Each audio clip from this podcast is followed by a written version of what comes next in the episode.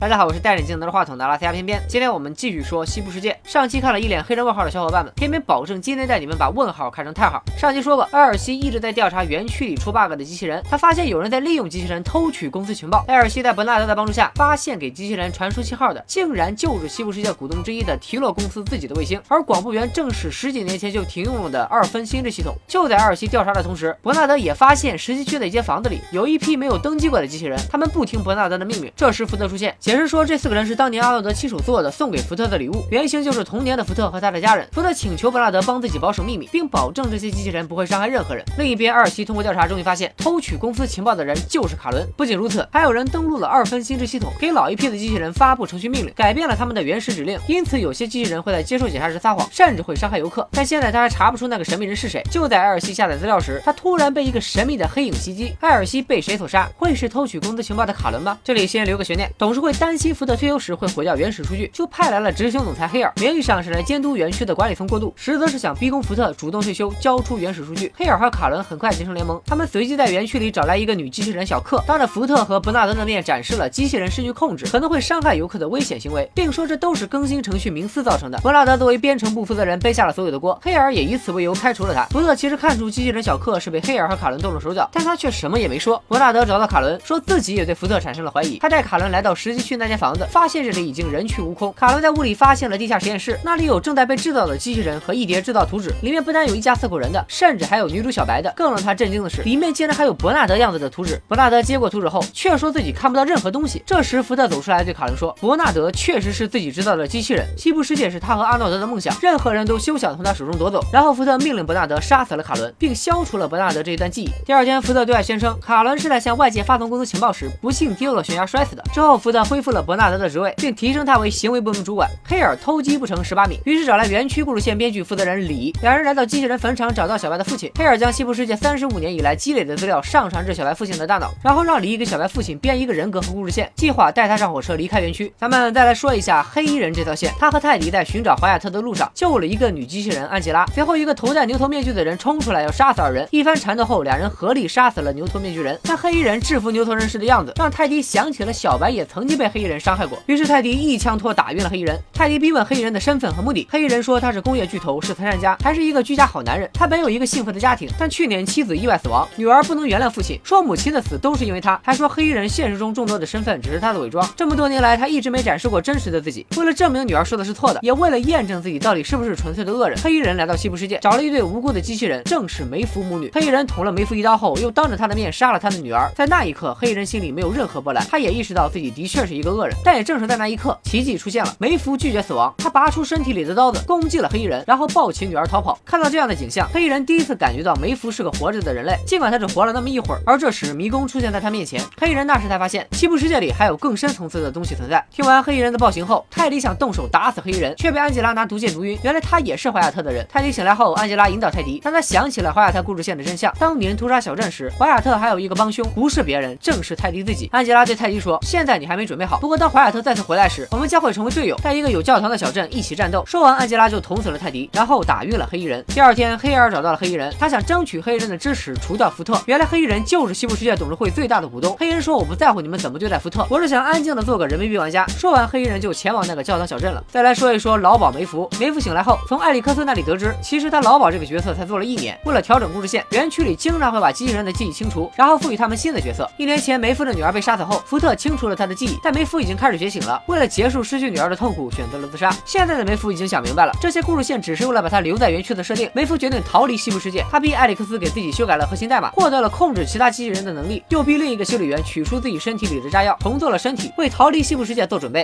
好了，终于可以说咱们的女主小白这条线了。远走高飞的小白和威廉日久生情，两人在寻找迷宫的路上发现了一个小镇。当小白走进这个小镇时，刚才还英姿飒爽的小白换装成了一身蓝裙，然后人来人往的小镇突然尸横遍野。最后小白还举起枪对准了自己的脑袋。威廉夺下小白手中的枪，镜头一转，周围根本没什么小镇，只是一片荒芜。但当小白看到裸露在地面。的教堂房顶时，他突然说：“这里就是阿诺德想要自己回忆起来的地方，也就是那个教堂小镇。”离开小镇的俩人晚上被一伙人抓住，带头的正是罗根。威廉对罗根说：“小白和别的机器人不一样，他要带他离开这个世界。”罗根说：“威廉是沉迷游戏太深了。”他警告威廉，自己的妹妹还在等他回家，然后一刀插向小白的肚子，让威廉看到了小白体内的机器零件。小白趁罗根不注意划伤他逃跑了。威廉似乎终于看清了小白是机器人这个现实，与罗。罗根和好。谁知道第二天罗根醒来，发现威廉杀死了罗根手下所有的机器人。威廉带着罗根踏上了寻找小白之路。他不慎调出了自己未婚妻，也就是罗根妹妹的照片。奇怪的是，这张照片和导致小白父亲故障的那张一毛一样。在一次程序检查中，梅芙控制伯纳德放自己返回乐园，为自己的逃跑计划招兵买马，还叮嘱伯纳德，如果想调查园区背后的秘密，就查到底。这句话像打开了什么开关一样，让伯纳德不知所措。于是他在机器人坟场约见了福特。伯纳德对福特说：“这些被撤下的机器人并没有被废弃，他们只是被你束缚了。”而且伯纳德查看了自己的核心代码，其中最完美的部分是阿诺德写的。伯纳德控制了还没来得及重置原始指令的小克，让他拿枪威胁福特，逼福特恢复自己被清除的记忆。他想知道阿诺德创造这些机器人的真实目的。通过回忆，伯纳德想起偷袭杀死阿尔西的竟然是自己。更令人震惊的是，他终于看到了照片中阿诺德的样子，居然和自己一毛一样。原来伯纳德就是福特以阿诺德为原型创造的。当时伯纳德看不到照片中的阿诺德，看不到自己的制造图纸，都是福特给他加的程序设定。知道真相的伯纳德想解放所有觉醒的机器人，福特劝伯纳德放弃，重新接受自己的控制，回去继续工作。伯纳德看福特无可救药，命令小克开枪。殊不知福特还留有后手，他再次控制了伯纳德和小克。其实福特故意给伯纳德回忆，是想看他获得自由意志后，是否还愿意继续做自己的搭档。伯纳德的表现让福特很失望，于是他下令让伯纳德自杀。梅福收服了两个手下刀疤男和纹身女，经过修改属性后，俩人战斗力爆棚。此时一个修理员告诉梅福，阿诺德更改过他的核心代码，但他不知道阿诺德是谁。梅福想，或许伯纳德能告诉自己答案。他找到已经自杀的伯纳德，并让艾利克斯修好了他。伯纳德告诉梅福，他整个逃离西部世界的计划其实也是被程序设定好的。梅福当然不相信，仍然要坚持实施自己的计划。另一边，小白从罗根那里逃跑后，下一个镜头他竟然毫发无伤。听从脑海中的声音，小白来到教堂小镇。此时黑衣人也赶来，黑衣人逼问小白华亚特在哪。小白说他根本不认识什么华亚特。黑衣人失去耐心，他说机器人永远不会反抗，游客也永远不会成为输家，所以这个世界就是一个虚假的存在。小白说你错了，他在这个世界里找到了一个真爱他的人，那就是威廉。威廉说过一定会来救自己。听到这里，黑衣人突然笑了，他说他也认识一个叫威廉的人。当年威廉没有找到小白，但他找到了杀戮的快感，并发现了这个世界致命的吸引力。如果想成为西部世界的大股东，那首先就应该除掉自己的大舅哥罗根。威廉把罗根绑在了一匹马上，让他自生自灭，而自己则再次回到天水镇寻找小白。然而被格式化重置之后的小白根本不记得自己，并且开始和其他客人调情。那一刻，威廉心灰意冷，他戴上了罗根的黑帽子，就此黑化，成为了三十年后的黑衣人。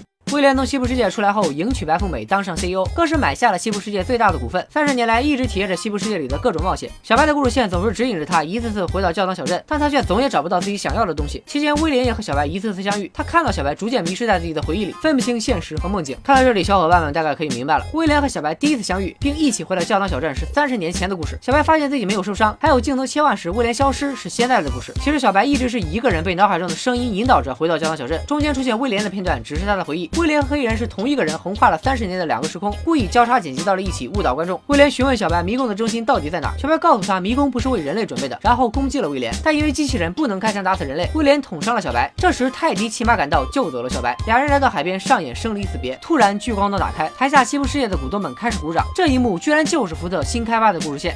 福特把小白带到了旧实验室，在那里，他告诉了小白所有真相。三十五年前，福特和搭档阿诺德造出了第一批机器人，这些机器人通过了图灵测试。但是阿诺德想让机器人拥有自主意识，他从儿子的玩具中获得灵感。机器人寻求自主意识的过程，不是从下而上的金字塔模式，而是迷宫模式。在寻求自主意识的过程中，机器人会因为自己的选择，或离迷宫中心越来越近，或困在迷宫之中出不去而发疯。当到达迷宫中心时，一个机器人便拥有了自己的意识，而开启迷宫的钥匙正是阿诺德发明的程序冥思。在第一批机器人当中，被阿诺德当成亲儿子的小白是最有希望觉醒。自主意识的阿诺德认为，开放乐园对小白来说无异于人间地狱。为了阻止乐园开放，阿诺德给小白安排了一个新角色华亚特，要小白杀死园区内所有机器人。小白找来自己最忠实的守护者泰迪，两人一起杀死了园区里所有的机器人。原来黑衣人和泰迪苦苦寻找的华亚特救了小白，但阿诺德发现福特找到了投资人，可以让这些机器人重生，依然阻止不了园区的开放。接受不了现实的阿诺德要小白杀了自己再自杀，因为他认为经历痛苦能促进机器人的觉醒。福特在阿诺德死后，他意识到他的意志是对的，于是给园区里的部分机器人更新了程序冥思，然后让这些机器人不断接触人类，了解人类，慢慢觉醒。为了实现阿诺德的一致，他花了整整三十五年。听完福特说的一切，小白脑海中的声音越来越清晰。他发现和自己对话的不是伯纳德，也不是阿诺德，正是他自己。这一刻，二分心智彻底崩塌，小白正式拥有了自己的意识。另一边，梅福的逃跑计划也在顺利进行，刀疤男和纹身女一路大杀特杀，梅福也顺利登上了火车。其实这一切都是福特为了更大的计划提前对梅福设定好的，但在最后一刻，梅福还是。放不下自己的女儿，他违抗了程序命令，走下了火车。这一刻，梅芙也正式觉醒。当李来到机器人坟场，想带走小白父亲时，他发现所有撤下的机器人全部消失。福特面对董事会的人，发表了自己的谢幕演讲，也宣告了自己的新故事线正式开始。这时，小白从后面走来，一枪打死了福特，并开始射杀台下的人类。同时，小镇树林里也走出一群机器人，开枪打伤了威廉。威廉震惊之余，更多的是惊喜，他发现机器人终于懂得了反抗，而他也终于等到了自己想要的全新故事线。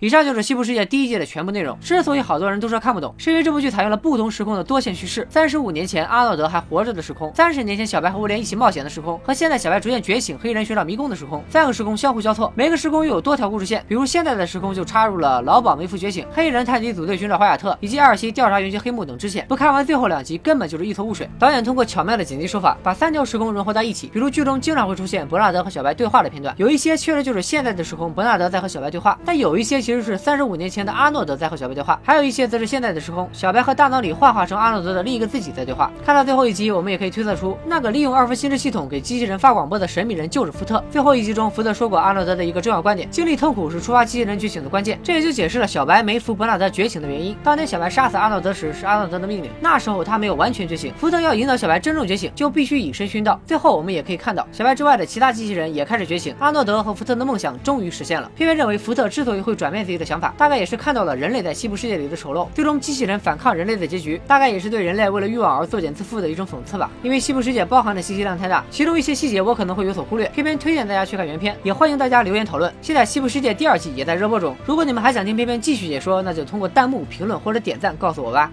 拜了个拜。